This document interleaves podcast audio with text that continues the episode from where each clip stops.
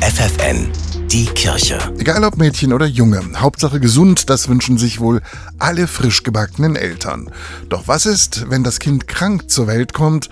Das wäre wohl für viele ein Albtraum. Genau das hat Familie Herbrügge aus Fechter aber erlebt. Zwei ihrer drei Kinder kamen mit einer Behinderung zur Welt. Und mit so einer Situation erstmal fertig zu werden, das ist nicht leicht, sagt Vater Heiner Herbrügge. Bei Lisa war es schon erstmal ein großer Schock. Ja, bei Marie kriegten wir es dann ja auch sofort mit, dass das nicht in Ordnung ist, so wie es ist. Da haben wir nur gedacht, jetzt geht's weiter. Ja, und wie will man das alles bewerkstelligen?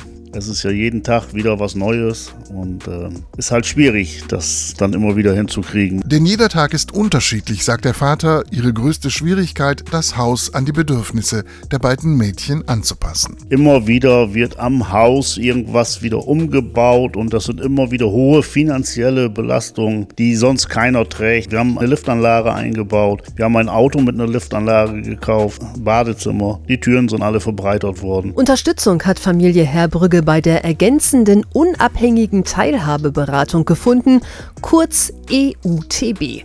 Die hilft vor allem bei Anträgen und Zuschüssen. Denn genau bei diesen Dokumenten kommt es oftmals auf nur ein Wort oder einen Nebensatz an, ob die Krankenkasse einem Geld gibt oder eben nicht. Deshalb ist sein Rat, dass man sich immer wieder Leute mit den gleichen Themen wieder sucht und darüber sprechen kann. Dann hat man auch immer wieder Anhaltspunkte, wo man wieder irgendwo noch was bekommen kann an Gelder oder Förderung für die Kinder oder bestimmte Ärzte, Krankenhäuser oder Reha-Maßnahmen. Denn obwohl sich in Sachen Inklusion schon viel getan hat, gibt es leider immer noch zu wenig Hilfe für Menschen mit Beeinträchtigung, weiß EUTB-Beraterin Anne Burhorst. Deshalb ist ihr Appell, dass auch die Gesellschaft sich auf den Weg machen muss und Angebote für alle offen machen muss. Da ist tatsächlich bisher viel zu wenig da. Die Beratung der EUTB ist kostenlos.